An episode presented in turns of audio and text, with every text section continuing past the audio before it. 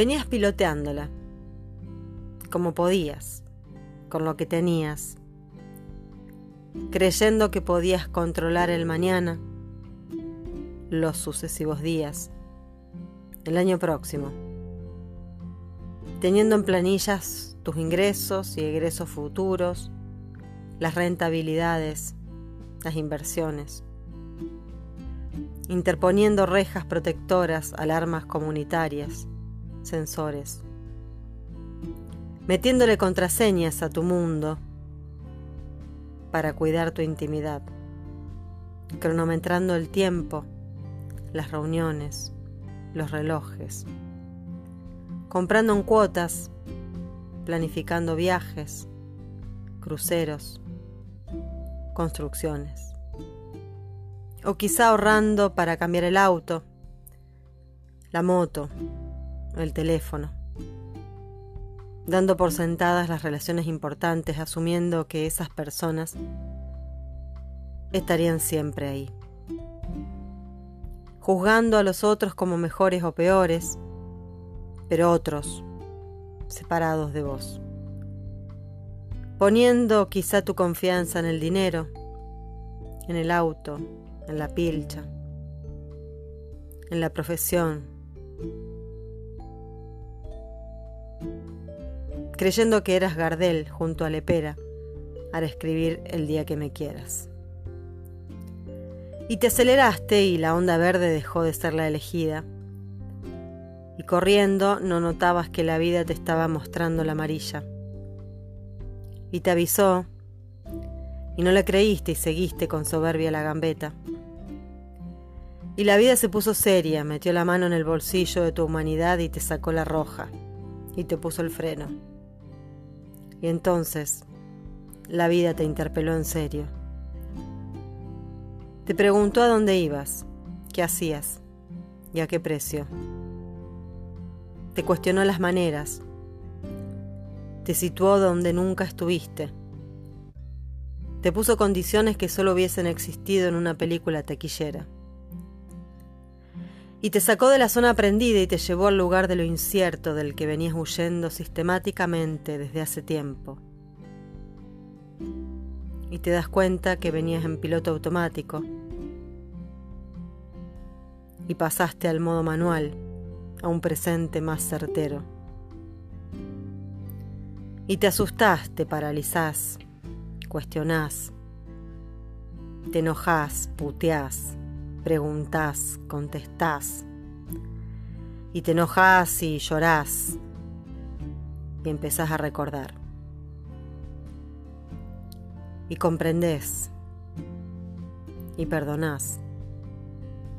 Te perdonás. Soltás y te soltás. Y dejas de hacer por lo que vean, y dejas de decir por lo que escuchen, y dejas de pensar por lo que piensen, porque te das cuenta de que el otro sos vos, en un espejo, en el planeta. Somos los mismos, el uno en todo aprendiendo. Y desde el caprichoso ego te ves temiendo, luchando, defendiendo, preparando guantes, barbijos, resistiendo.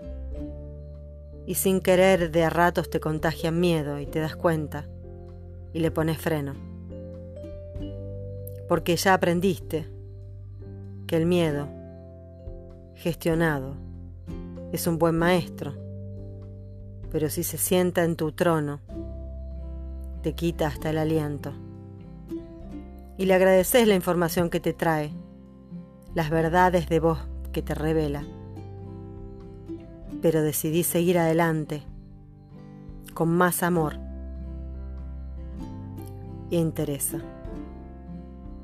Y amaneces un día y escuchás los sonidos del silencio, y ves el cielo como nuevo, y las aguas clarificadas y los animales agradeciendo.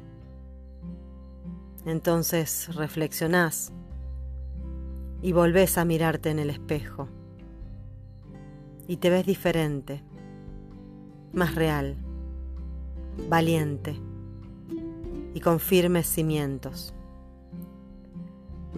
Y te haces responsable recordando que responsable significa capaz de dar respuestas a la vida misma que con crudeza su poder nos muestra. Y reconoces que la naturaleza nos tuvo mucha paciencia y clamó ser escuchada ante tantas previas advertencias. Y te das cuenta de que el otro sos vos en un espejo, que te confronta con tus interpretaciones, tus escuchas, tus pensamientos. Y te percibís tan vulnerable como frágil y tomás conciencia de esos miedos internos y decidís que vivir es coraje, más allá y más acá de sentir miedo. Y te conectás con tu poder interno, ese fuego sagrado que no viste por estar buscando afuera. Y te empoderás desde adentro, sintiendo que todo, absolutamente todo, es manifestado desde una creencia previa, un programa ejecutado, una vibración emitida y reacciones en cadena. Y entonces llorás porque hay algo que ha muerto. Ese lugar conocido, esas redes neuronales automáticamente repetidas durante años de patrones de ataque, bloqueo, huida, que ya son obsoletas, vencidas, rendidas, y te lamentás por la pérdida de esa gran mentira, y soñás con ganarle a la vida, esa insólita utopía. Y entonces otra vez en el suelo, sin fuerzas, de rodillas, te rendís y te entregás a la magia, a esa inmensa maravilla de sentir que sos nada y sos todo a la vez.